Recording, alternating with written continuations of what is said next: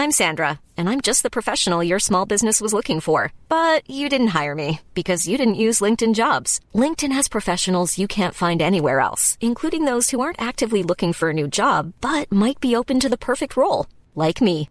In a given month, over 70% of LinkedIn users don't visit other leading job sites. So if you're not looking on LinkedIn, you'll miss out on great candidates like Sandra. Start hiring professionals like a professional. Post your free job on linkedin.com/spoken today. Por que não se envolver em contendas de palavras? Primeira parte. Segunda carta a Timóteo capítulo 2 versículo 14. Comentário de Mari Persona. estas coisas que ele devia trazer à memória, versículo 14, traz estas coisas à memória, 2 Timóteo 2,14, ordenando-lhes diante do Senhor que não tenham contendas de palavras, que para nada aproveitam e são para perversão, perversão dos ouvintes.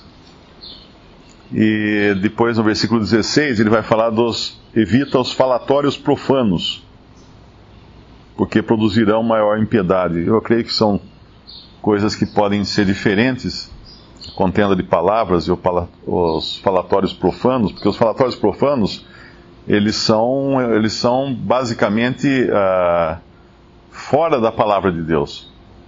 São, são coisas que não são verdade, são mentiras, são erros, enganos, porque daí ele, ele cita uh, Himeneu e Fileto, que eram dois hereges cuja palavra ruía como gangrena. Porém, os, o, as contendas de palavras, elas podem ser de coisas uh, corretas, de coisas que são lícitas, que estão de acordo com a palavra de Deus. Mas mesmo assim, ele fala para evitar essa, essas contendas de palavras. E as coisas que era para trazer à memória era, eram aquelas que o apóstolo falou no, nos primeiros versículos aqui, até o versículo 13, que incluíam sofrer como bom soldado de Jesus Cristo, no versículo 3, uh, ah, militar, ou seja, lutar sem se embaraçar com as coisas dessa vida, no versículo 4. Uh, também o lavrador que trabalha, no versículo 6, que deve ser o primeiro a gozar dos frutos. E aí ele, ele fala da, do que ele estava sofrendo, o apóstolo Paulo, pelo que sofro trabalhos e até prisões. No versículo 9, tudo sofro, versículo 10, tudo sofro por amor dos escolhidos, para que também eles alcancem a salvação que está em Cristo Jesus. E aí então ele vem com essas exortações: se morrermos com ele, também com ele viveremos, se sofrermos, também com ele reinaremos, se o negarmos, também ele nos negará, se formos infiéis, ele permanece fiel, não pode negar-se a si mesmo. Apenas um detalhe aqui: esse, se o negarmos, ele nos negará, obviamente, não está falando de crentes aqui. Não é uma negação como a de Pedro. Pedro negou o Senhor. E ainda assim o Senhor o restaurou. Uh, essa é uma negação da pessoa que não crê em Cristo. Ela nega Cristo até o fim da sua vida. E, obviamente, ele vai negar essa pessoa no dia do juízo. Ela não tem não tem nenhum respaldo, nenhum endosso da palavra de Deus, do, da palavra do Senhor a favor dela. Mas aí, para trazer essas coisas à memória e evitar as contendas de palavras, né? Que eu, eu percebo que às vezes eu entro em contendas de palavras que não levam a nada, absolutamente nada. São simplesmente para marcar uma posição, para fincar uma bandeira. E, e quando a gente tem verdades tão preciosas como essas que nós hoje conhecemos, não apenas aquelas que se referem à salvação em Cristo Jesus, mas também acerca da verdade de estar congregado ao nome do Senhor, da verdade da, do arrebatamento da igreja, de tantas verdades preciosas que nós temos, é muito fácil entrar em contendas de palavras que não que nada aproveitam e são para perversão dos ouvintes, porque às vezes a gente está conversando com alguém e começa a discutir doutrinas ao lado de um incrédulo, por exemplo. E esse incrédulo vai fazer o quê? Falar, esses caras nem não se entendem nem entre eles, estão querendo que eu também me converta, que eu aceite essas coisas. Se eles não conseguem se entender, por que, que eu iria? Então é um cuidado que todo cristão deveria ter. Uh, aquela, aquele cuidado de não perverter ouvintes por contendas e palavras que, que são apenas para marcar uma posição, para dizer, não, eu tenho razão, alguma coisa assim. E nós encontramos na palavra de Deus uh, situações em Israel, por exemplo, no Antigo Testamento, quando eles estavam em tamanha ruína, que Deus permitiu até coisas que não seriam na ordem que Deus estabeleceu.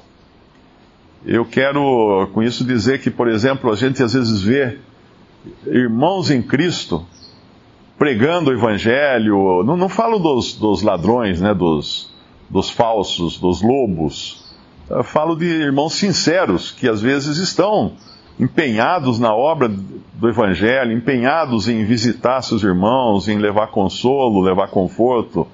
E, e, muitas vezes nós acabamos sendo de tropeço por queremos discutir ou debater ou coisas assim. E quando Deus está usando esses, ainda que na sua ignorância quanto a alguns detalhes da maneira de como pregar ou das verdades que deve pregar, ou da, da do, do, mesmo do evangelho, né? Às vezes é um evangelho até com algumas misturas que obviamente não estão corretas, né? Não é uma, não é uma desculpa, mas na ignorância, muitas vezes. Quantos de nós, na na ignorância também levamos a palavra de Deus eu me lembro quando me converti, eu saí pregando para todo mundo, falava para todo mundo. Hoje eu olho para trás e falo assim, nossa, quanta, quanta coisa errada eu falei naquela época. Mas ainda assim, era num, com um coração sincero, por ignorância, e Deus, obviamente, honrou isso. Deus, obviamente, deu um desconto, vamos chamar assim, né? Porque daqui a 10 anos eu também vou olhar para hoje e falar assim, oh, nossa, olha o que você falou lá, não estava totalmente correto, né?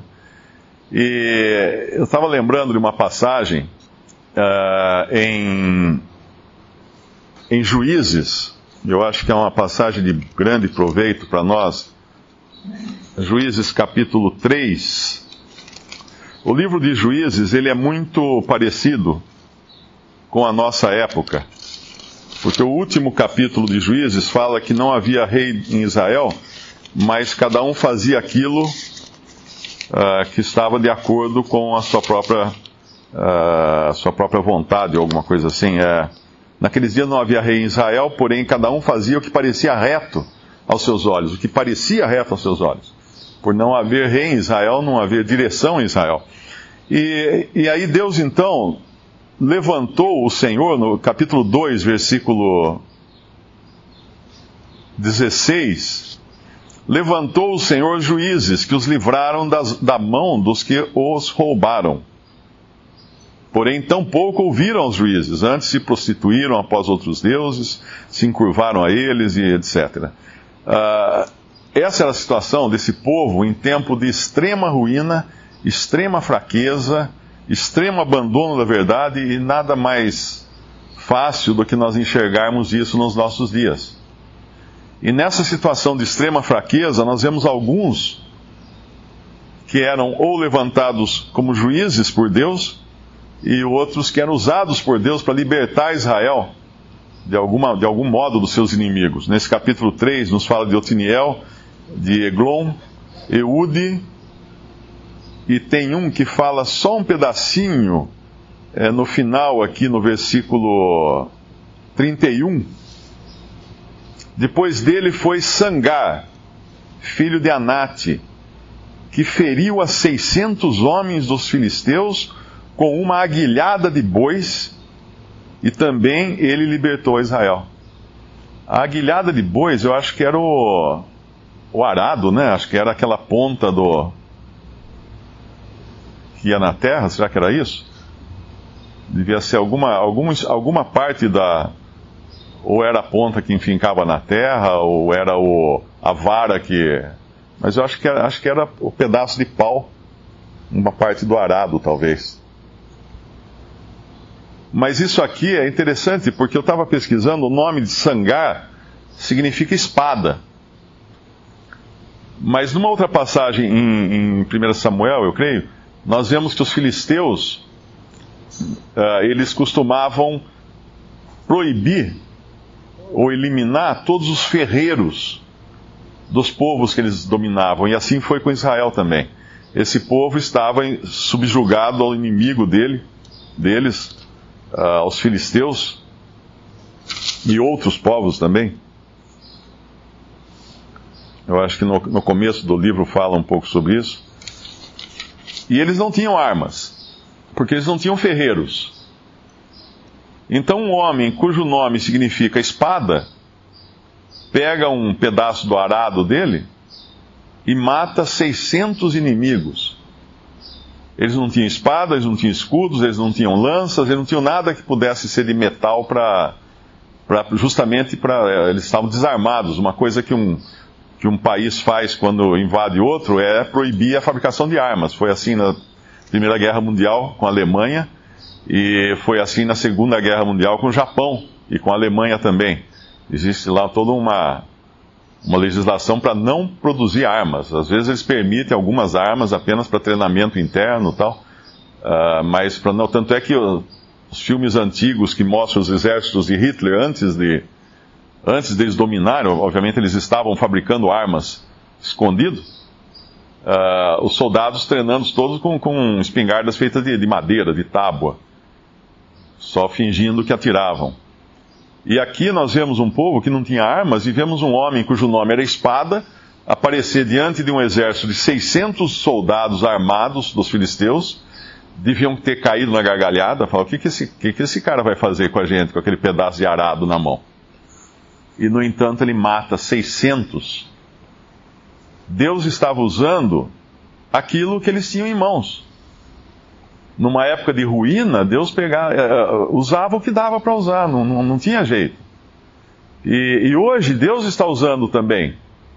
Numa época de ruína, muitas vezes, irmãos que estão espalhados por aí, sem os instrumentos necessários, sem o conhecimento correto da palavra, mas Deus está usando também, não, não, não podemos negar isso, né?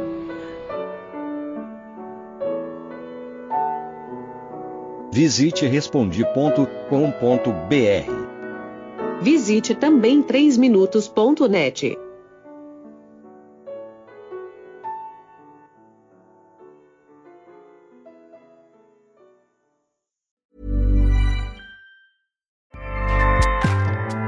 ACAST powers the world's best podcasts. Here's a show that we recommend. The Real Housewives is a guilty pleasure for most, but if you're looking to not feel guilty about that pleasure, tune in to Everything Iconic with me, Danny Pellegrino, where I break down all the messy moments and behind the scenes antics of Bravo's popular franchise. And on Everything Iconic, I also interview celebrity guests like Kelly Ripa, Kiki Palmer, Drew Barrymore, Cameron Diaz, and more about their guilty pleasures, their past work, and so much more. So if you're pop culture obsessed and find yourself watching way too much reality TV like me, tune into Everything Iconic with Danny Pellegrino, wherever you listen to podcasts. ACAST helps creators launch, grow, and monetize their podcasts everywhere. ACAST.com.